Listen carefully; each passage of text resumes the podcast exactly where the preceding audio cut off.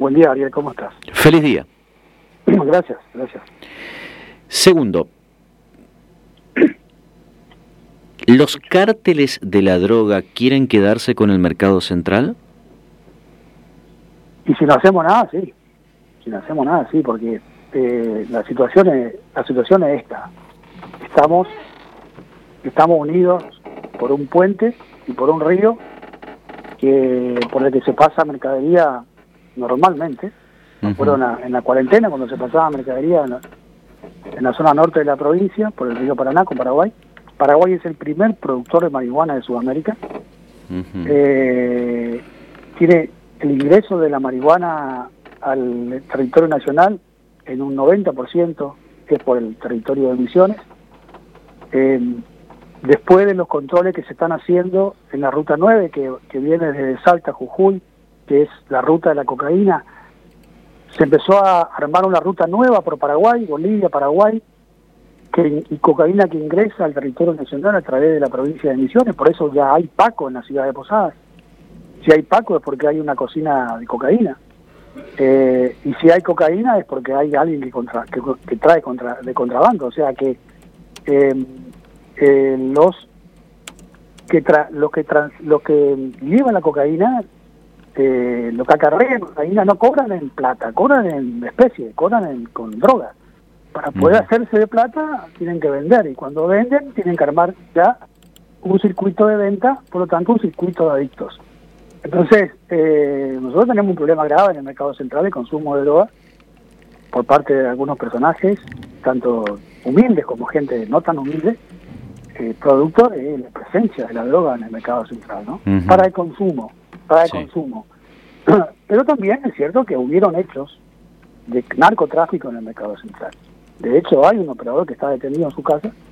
Hay, hay hubieron procedimientos que hicieron las fuerzas judiciales por orden, las fuerzas policiales de seguridad con orden judicial en el mercado central, en el puesto de esta persona. Entonces nosotros no podemos mirar para otro lado. ¿Qué es lo que fue lo que hicimos?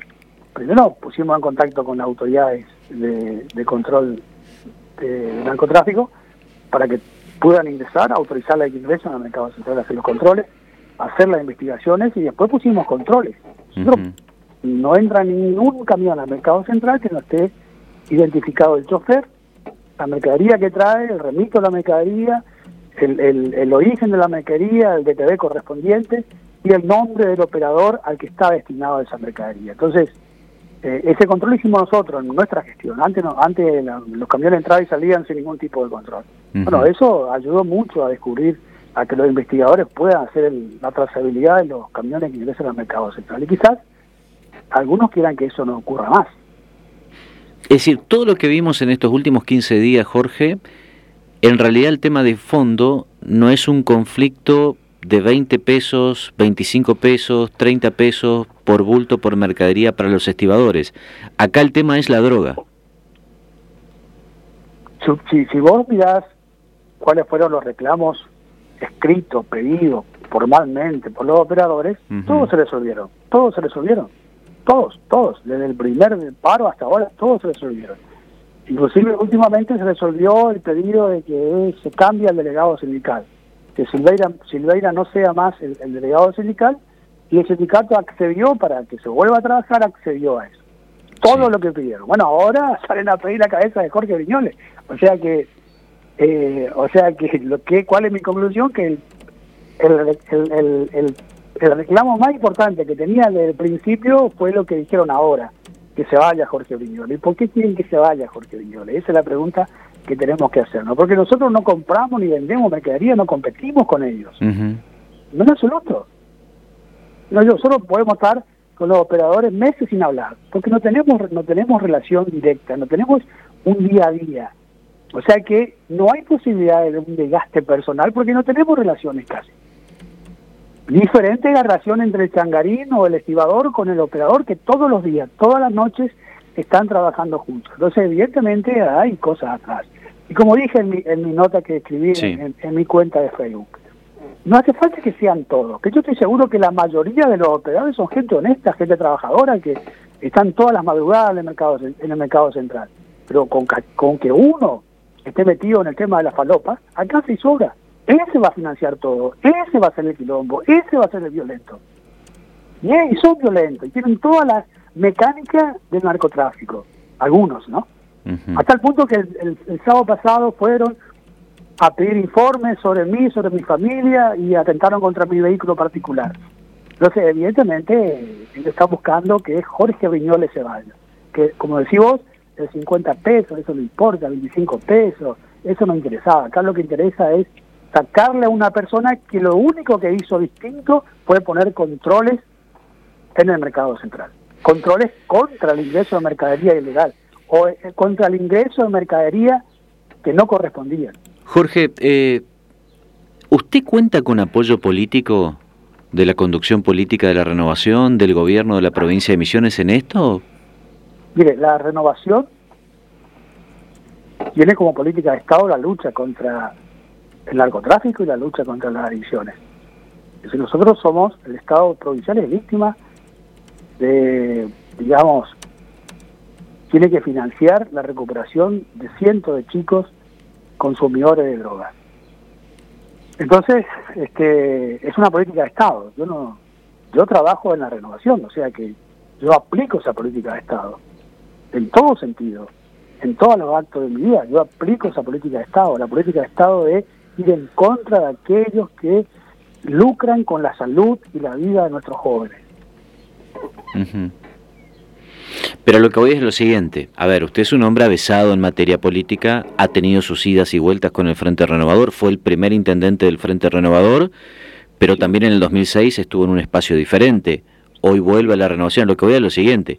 Esto que estamos viendo, ¿está siendo fogoneado por líneas internas dentro de la renovación?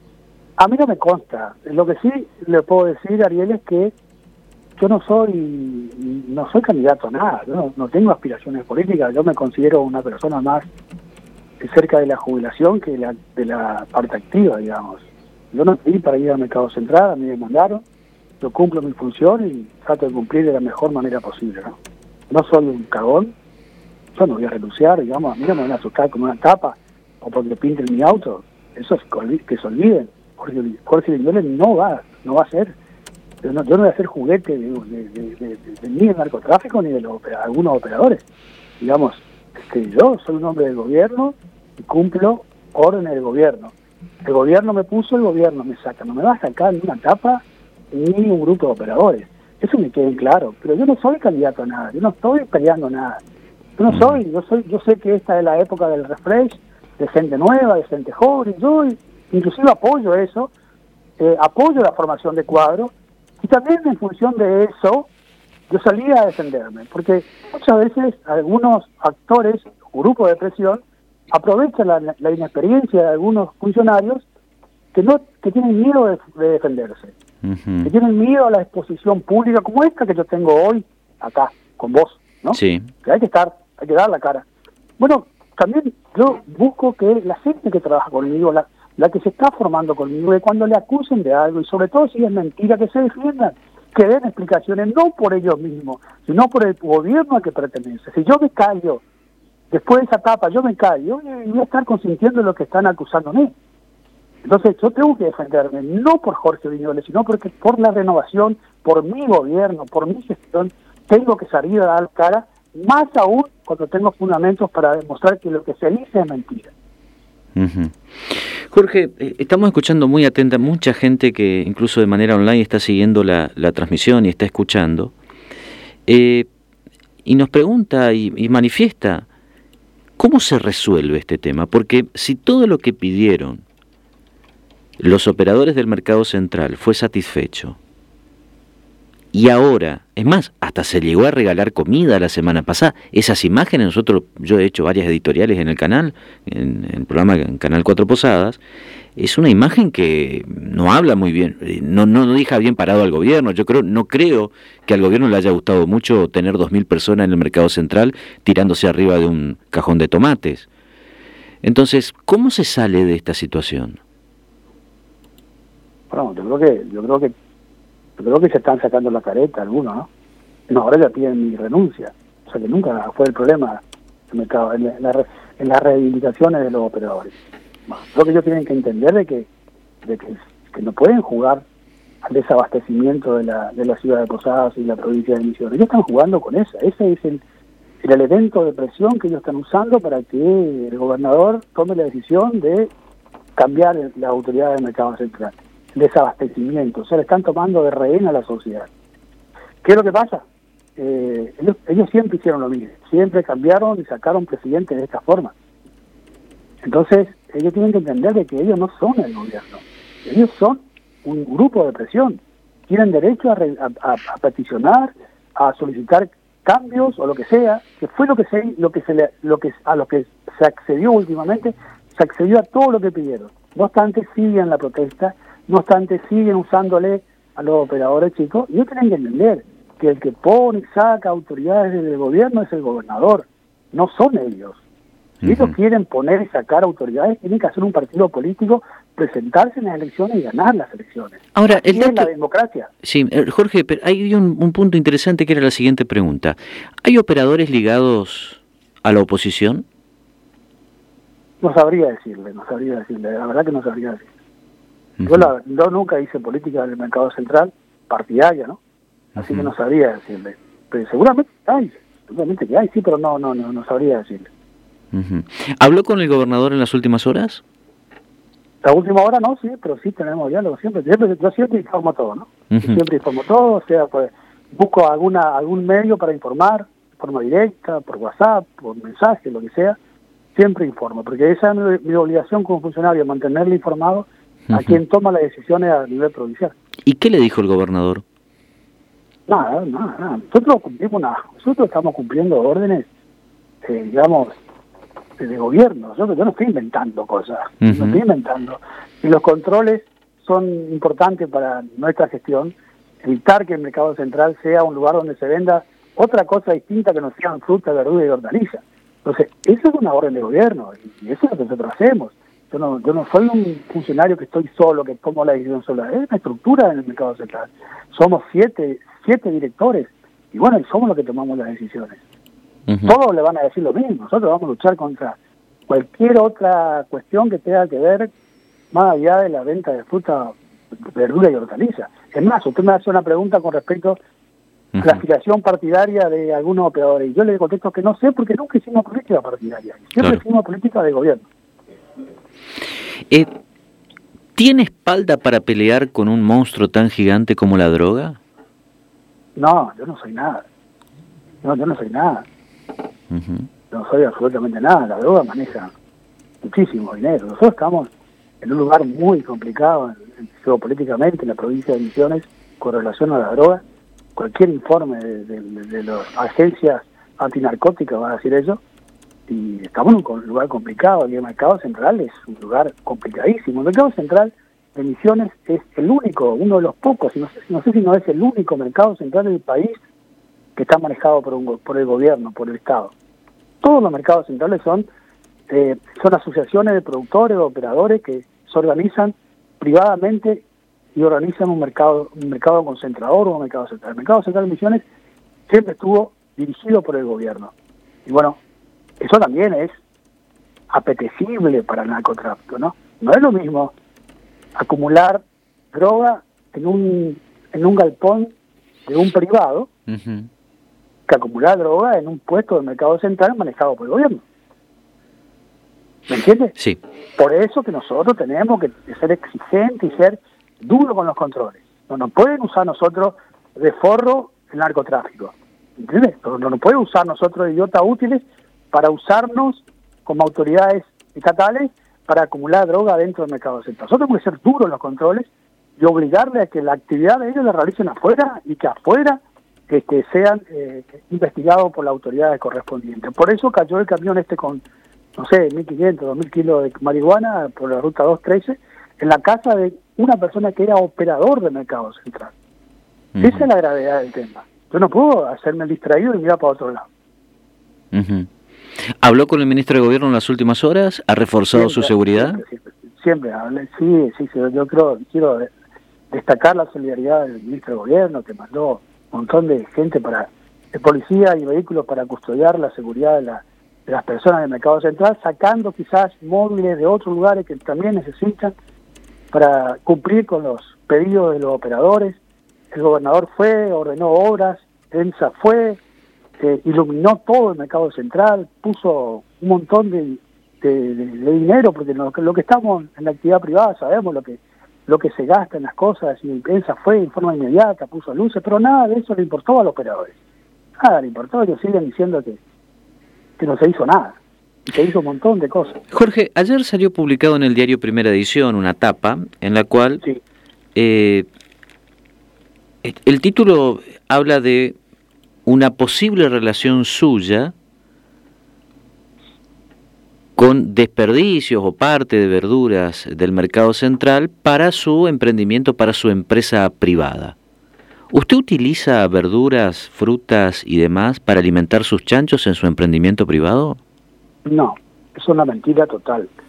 Eh, en el mercado central hay uno, seguro, no sé si antes de la cuarentena habían dos personas que retiraban los desperdicios, lo poco que quedaba, porque la mayoría se llevan ya la gente que hace, que son 60, 70 familias que todos los días van y se rebuscan ahí con los desperdicios para armar un cajón y salir a vender.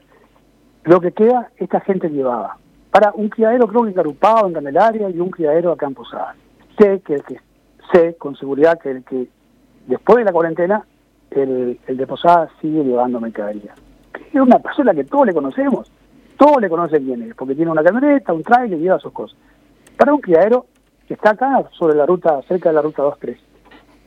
Eh, pero yo jamás, jamás no porque no necesite, sino porque yo tengo otra otra forma de, gestionar mi empresa privada en, cuanto a la producción de cerdo. Nosotros tenemos una fábrica de alimentos, compramos maíz en, a granel, compro una carga de maíz todos los meses, eh, compramos espeler de soja a una empresa de Santa Fe, compramos núcleo a una empresa de Santa Fe.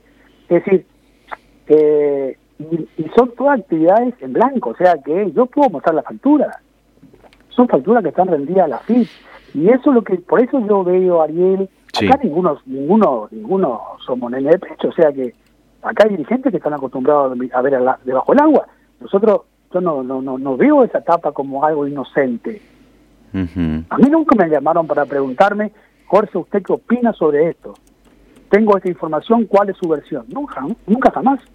Yo me, me, despaché con la tapa, me encontré con la tapa, me sorprendí con la tapa. Bueno, yo salí a defenderme salí a defenderme como corresponde porque estaban mintiendo y salí a defenderme. Y también puse que toda esa problema que me, todo el, raconto que hicieron sobre mi actividad pública hubo, hubo una que es importante, ¿no? Que en mi gestión de como intendente se organizó el sistema integrado de transporte. ¿Y por qué cree usted que ese es un detalle que no se tuvo en cuenta? No sé por qué no se tuvo en cuenta, pero es importante. Es importante porque también en el tema transporte hay mucho interés creado, ¿no? Retomo con la primera parte de la entrevista. ¿Usted cree que hay dirigentes de la política misionera que van por su cabeza? Digo, porque acá se está mezclando todo, narcotráfico, política, operadores, una inactividad de hace 15 días. En política, en política siempre los espacios son apetecibles por otros, siempre. Pero yo te repito, no estoy, no, estoy, no, no estoy en un proyecto personal. En el 2003 yo quería ser intendente y trabajé para eso. Y me puse esa meta y trabajé y trabajé y trabajé. Y no me, no me interesaba otra cosa más que trabajar por ahí. Bueno, hoy yo no tengo esa, ese objetivo. Hoy no tengo ese interés. No me interesa ningún cargo público. No me interesa, no me interesa. Yo ya, yo mi, mi sueño era ser intendente y yo ya logré eso, ya está. Pero si a usted no le interesa ningún cargo público, ¿por qué no renuncia? Porque tengo una obligación con mi gobierno, yo no soy un, no soy un, cobarde. A mí me pusieron ahí y yo voy. Y bueno, yo voy a aguantar hasta la última consecuencia. Cuando el gobernador decía, Piñola no está más ahí, él tiene todo el derecho y yo le voy a agradecer, le voy a dar la mano y me voy a ir. No crean que yo estoy feliz ahí. Pero esa es mi obligación como cuadro político. ¿Cómo yo me van a designar en un lugar y yo me asusto por una tapa o porque me pintaron el auto y me voy? No, señor, no me voy a ir el día que el gobernador diga que yo me tengo que ir. Él es la autoridad partidaria. A él le eligió el pueblo para poner y sacar funcionarios, no a la Cámara ni un diario. A la Cámara de Operadores. ¿Qué le pasó el fin de semana? ¿Le pintaron la camioneta? Sí, y eh, un tal Tumba, que andaba en una moto negra, 125, que dicen que reside en el barrio San Gerardo, anduvo preguntando por datos de mí, de mi familia. Eh, y bueno, después cuando yo me voy a tomar a buscar mi auto para ir a una reunión, me encuentro que toda la parte del lado del chofer, del lado del acompañante estaba pintado de negro, ¿no? eh, nunca me pasó eso, ¿eh? yo tuve varias peleas fuertes, ¿no? En mi vida política. sí, sí, sí. Nunca, nunca me pasó, nunca me pasó. Tuve, digamos, dura con el, cuando estuve en la municipalidad y jamás me pasó nada a mí particularmente, jamás. Yo jamás tuve seguridad, jamás tuve chofer. Siempre me manejé solo y siempre, nunca tuve problemas, jamás, jamás yo tuve que andar cuidándome, no, no, porque yo lo que hago es público y lo que defiendo son intereses públicos, no, no defiendo mis intereses personales. ¿Teme por su vida? Me, sorprendió. No, no, no, no, no, no, pero este, a mí me obliga a decir públicamente, ¿no? yo estoy obligado a decir públicamente. es decir, esto que, está esto que está haciendo a través de eh, las redes sociales, su posteo, la entrevista que está dando a los medios, es una manera de protegerse. Sí, no, no, y además, yo ya tengo 63 años, yo no tengo objetivos políticos. Lo único que me queda a mí es, dejar mi impronta en las cosas que hago. Entonces, ¿cuál es mi impronta en esta cosa? Bueno, denunciar por qué se está haciendo lo que se está haciendo en el mercado central. Porque después van a decir, no, mirá, ahí estuvo Briñoli y no hizo nada. O no dijo nada. No, yo quiero que digan, yo quiero que los operadores digan de dónde sacaron la plata que repartieron miles y miles de pesos, millones de pesos de mercadería ahí frente al mercado Ay, me quedo para finalizar, me quedo en ese punto, Jorge. Eh, porque había cerca de 2.000 personas el martes a la tarde. Impresionante la cantidad de gente. Impresionante. ¿Cuánto, usted que está en los números, pues yo la verdad que no, no me dedico al rubro, pero usted que es del rubro, ¿cuánta plata se tiró ahí? No, muchísima plata, millones de pesos, muchísimo dinero. Millones. Muchísimo dinero, millones de pesos. Y el gobierno puede hacer eso. Y ellos lo hicieron. Ah, ¿Quién puso la plata? ¿Quién puso la plata? Hmm. Después ellos tienen que explicar quién puso esa plata.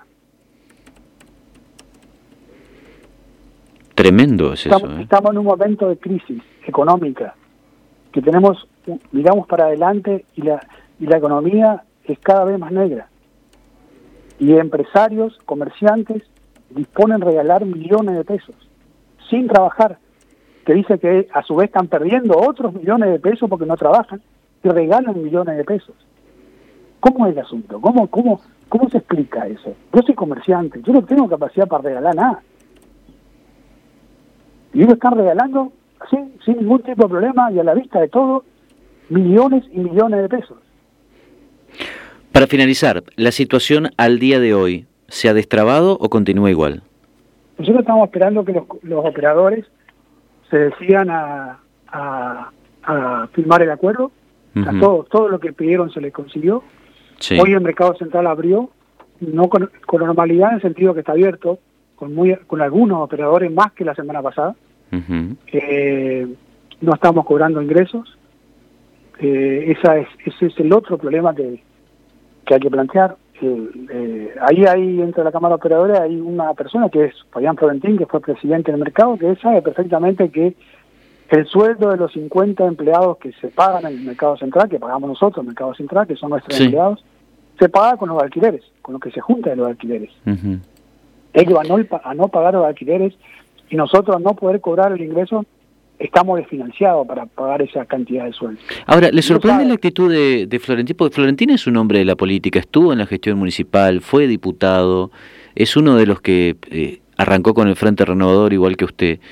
¿Tuvo usted con alguna comunicación con él? No, eh, yo creo que lo, lo, lo, más lo más justificable es la actitud de, de, Florentín y la hace política. Esa es la, la, la actitud más justificable. A mí lo que me llama la atención es la actitud de los comerciantes que ellos no son actores políticos. Y están, están tirando un montón de recursos sin, sin ser actores políticos. O sea que eso me parece raro. Ahora, eh, pero a ver, pero no quiero dejar pasar lo que dijo Jorge.